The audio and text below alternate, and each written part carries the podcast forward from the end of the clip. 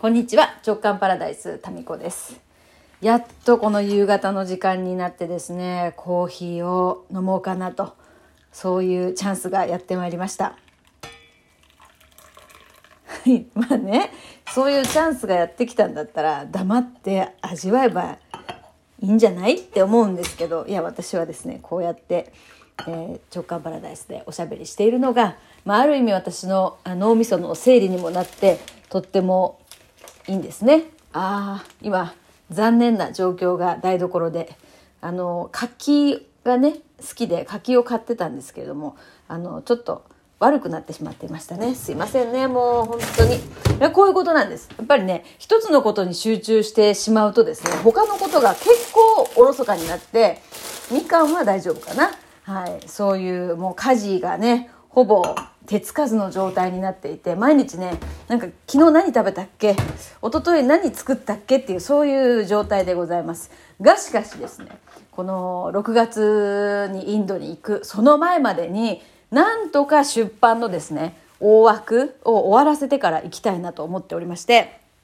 なんかねいろんなことが辻褄が合ってきてるんですよ。全て直感で決めてるにもかかわらずね。まずえっ、ー、と、8月8日に出版するということを今年決めてます。で、それは今年1個目標を決めてね、なんかやってみようよっていうことで、クラブ JK コミュニティの中でですね、皆さんにも提案して、で、私の今年の目標としては、まあ、心が軽くなる本を出版すると。まあ今まで自分が言ってきたこと、この直感パラダイスとかでも言っていることとか、それ前もずっと言ってたことを、まあ一冊の本にまとめようということ。まあこのね、振り返り作業っていうのが非常にこう、まあ、どちらかというと苦手。まあ、どちらかと言わずともかなり苦手なんですよね。もう前に前に進みたいんですよ。うん、まあでも、ちょっとね、一回ここで、えー、今まで言ってたことをまとめたいなっていうのはずっと思いがあったので、今年それをやりますと宣言したからにはですね、えー、この叶えていく工程も、ちょっと自分が言ってることを自分が実践していくっていうのをクラブ JK のみんなにもあの見ていただきたいし直感パラダイスをお聞きの皆さんにもご報告したいということでもう何ていうんですかサボれない状況をあえて自分で作ってしまったっていうそういう感じですね。えー、もうやっぱやめたとかもうすでに言えない？言えない空気感？ですよね。まあやりますから、まあ、8日です8月8日。でそれはそれでで、先週ですね、いきなり、その、アーユルベーダーの専門家であるミカさんの LINE でですね、え6月にアーユルベーダーツアーがありますが、行きたい人っていうことで、えー、LINE が流れてきまして、もう速攻ですね、1時間後ぐらいにはもう行きますと、1時間経ってないかな、いうお返事をして行くことになりました。それが6月。で、まあなんか6月、そして8月の出版って目まぐるしい状態に、まあ後先考えずにそういう状態になったよねって 思ってたんですけど、えー、先日ですね、熊本荒尾の、えー、私がボディメンテナンスで絶大なる信頼を置いているひろこさんという方がいらっしゃいましてねその方はあの体のいろんなこうパーツ体が言ってる声体の声を感じ取ることができてでそれをまあ言語化してほしい人には言語化してくれるわけですよ。で私はもちろんあの、ね、それ聞きたいので、えー、言ったところですね非常にこう面白い視点をね言ってくれてですねでまずその体の声というよりかえっ、ー、とですね6月にそのアイルベーダーのツアーに行くっていう状態はまあ、どうしてそこに私が行きたいかって思ったかっていう話をこうしてる時にですねその6月のそのインドってモンスーンで、まあ、雨季なんですよね。で、湿度が結構ありますみたいなことをそれ告知文に書いてあって、なんかね、それって人によってはなんだ雨季か、じゃあやめようって思うかもしれませんけど、私はなんか雨季だからこそ行きたいなってなんかそういう気持ちになったんですよ。で、インドに行って観光とかはもう一切もうあの、いらないんで、じっとそこの施設にいたいんですよ、私は。もうそこで静かに過ごしたいんですよね。っていう話をひろこさんとしてて、はっと、もうひろこさんも、はって気がついてですね、なるほどと二人で、えー、うなずき合ったんですけど、その要はインドに行くその1週間ってものすごく静かな陰陰陽で行くと陰の時間なんですよね。で私そのまあ今まで一度もインドに行きたいっていうふうに思ったこともないし何かあんまりご縁を感じてなかったんですけどまあインドというよりかはそのじっとしとくアーユルベーダーの、えー、しかもその雨季のみたいななんかそういう陰の時間をそこで過ごす必要があったんでしょうねっていうことを。で、なぜかというと、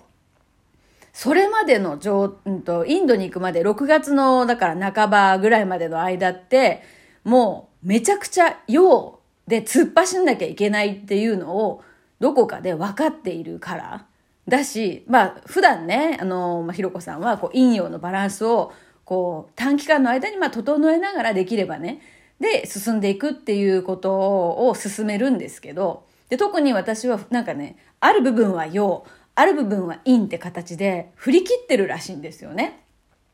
ですから、まあ、バランスを取りながら、その、体をこう、使っていく、体と心を使っていくっていうのは結構難しいタイプなので、えー、まあ、そのバランスを気をつけた方がいいよねっていうことをいつも言ってくれて。で、確かに、その本を書くまでってすごいこう考えたりとかですね、えー、まあいつまでにこれをするとか、まあ考えて決めて行動してっていう用のこう気質が必要になってくるんですよね。ものをこう形にしていく時ってこうガーってやる時はやるみたいなエネルギーって必要だと思っていてまあそれを今から2もう2月もまあ終わりだとして345 6、3ヶ月半ぐらい、そこに集中してやっていく必要があると私も感じていて、なんかこの戦闘モードになって、で、そのお休みがインドのちょうど6月の下旬。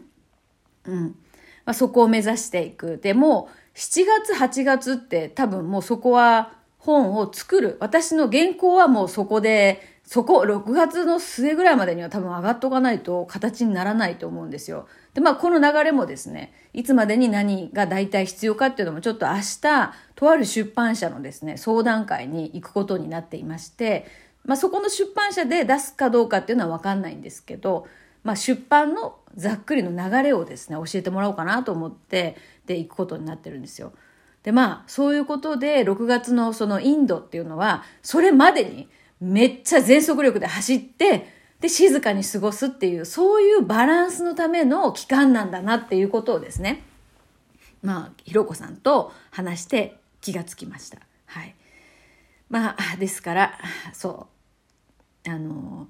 思う存分やってくださいっていうふうにね、言われましたね。それでその、もうね、すごい面白かったのは、体のね、各パーツが、全部がこの出版に向けての、もう、準備体制っていうか、今まで、あの、なんていうかな、あんまりメッセージを送ってこなかった体のパーツまでいろいろ言ってるらしいんですよ。えっと、ふくらはぎはこう言ってます。ももはこう言ってます。面白いとか言いながらですね、えー、ひろこさんは私の体のパーツと会話しながら昨日、昨日かは施術していただきました。いやいやいや、そう、昨日か。なんかもう濃すぎてさ、毎日が。昨日でしたね。うん。昨日そうですよ。午前中、クラブ JK の定例会オンラインでやった後、その足でそのまま熊本の、ここから車で1時間半ぐらいかかるんですけど、高速で熊本のひろこさんのとこに行って、えー、で、帰ってきて、で、子供塾に送って、で、あと、まあ、事務作業が、ちょっとあの、今、クラブ JK で新しい取り組みをしてるので、で、それの、まあ、あの、いろいろとね、やるべき事務作業があって、結構夜遅くまで昨日事務所にね、いたんですよね。まあそういうことで。で、ブログもその本の出版までの、うん、道のりをですね、忘れないようにっていう意味もありまして、え日々記録していきますので、まあ、よっぽどのことがない限り、出版まで毎日書き続けていければなというふうに思っています。はい。そうですね。えー、あと、じゃあちょっとお便りご紹介しましょうかね。けこりん。え、アメブロやめたの1年半前？半年前くらいだと思って聞いていたらあっという間すぎてやば。ということで、自分の時間感覚がショックで聞きながら、ショックで聞きながら途中でメッセージしています。いや、そうでしょ？そういうことを私が常々言ってるのって。ね。だんだんね、それがね、もっと1年、1年が1年、1年半が1年ぐらいの感覚ってまだ可愛いもんですよ。あれ？それ先月だったんじゃない？とかいうのがもう5、6年前なんですよね。本当なんですってこれ。大げさじゃなくって。だからね、もう本当にそういう感じ。その、その流れで思い出したけどさ。いや、この間ね、長男の誕生日だったんですよ。2月の10日なんですけどね。で、まあ、高校決まってから、ちゃんとお祝いしようねと、来月。で、一応、あの、プチ誕生会みたいな。まあ、ロールケーキ買って、そこにろうそくだけ立てて、お祝いしようということで、えー、ろうそく買って立てて出したんですよね。そしたらなんか長男が、なんか微妙な表情をしてたんですよ。なんでかなと思って。で、どうしたんって聞いたら、え？俺16歳ってなんか疑問系で帰ってきて、え、そうじゃない？って言ったら、そっかって納得してたんですよ。そしたら、えっ、ー、と、次男と夫がですね、え？ノブくん15歳じゃない？っていう話になって、あ、あれ？去年15本ろうそくやらなかったっけ？あ、ごめんごめんみたいな感じで、あの子供の年をですね、間違えるという、そういう事態になりましたね。まあこれはあの月日の流れとは関係ないですけど、なんかね、そういう数字的なものがわけわかんなくなってくるんですよね。で、また2月生まれっていうのでね、なんかね、わかんなくなっちゃうんですよ。友達はみんなもう15歳だから。だからもうすでに15歳感覚。で、そこに2月に誕生日が来て16歳かなみたいな、本当言い訳ですけど、さすがにね、子供の誕生日の、そのろうそくの数、ね、年を間違えてる自分っていうのに、やばやばって思いました。まあ、ですからね、結構に、まあ、そういう感じですよ。もう、月日も数もね、えー、大丈夫です。みんなそんな感じです。それでは。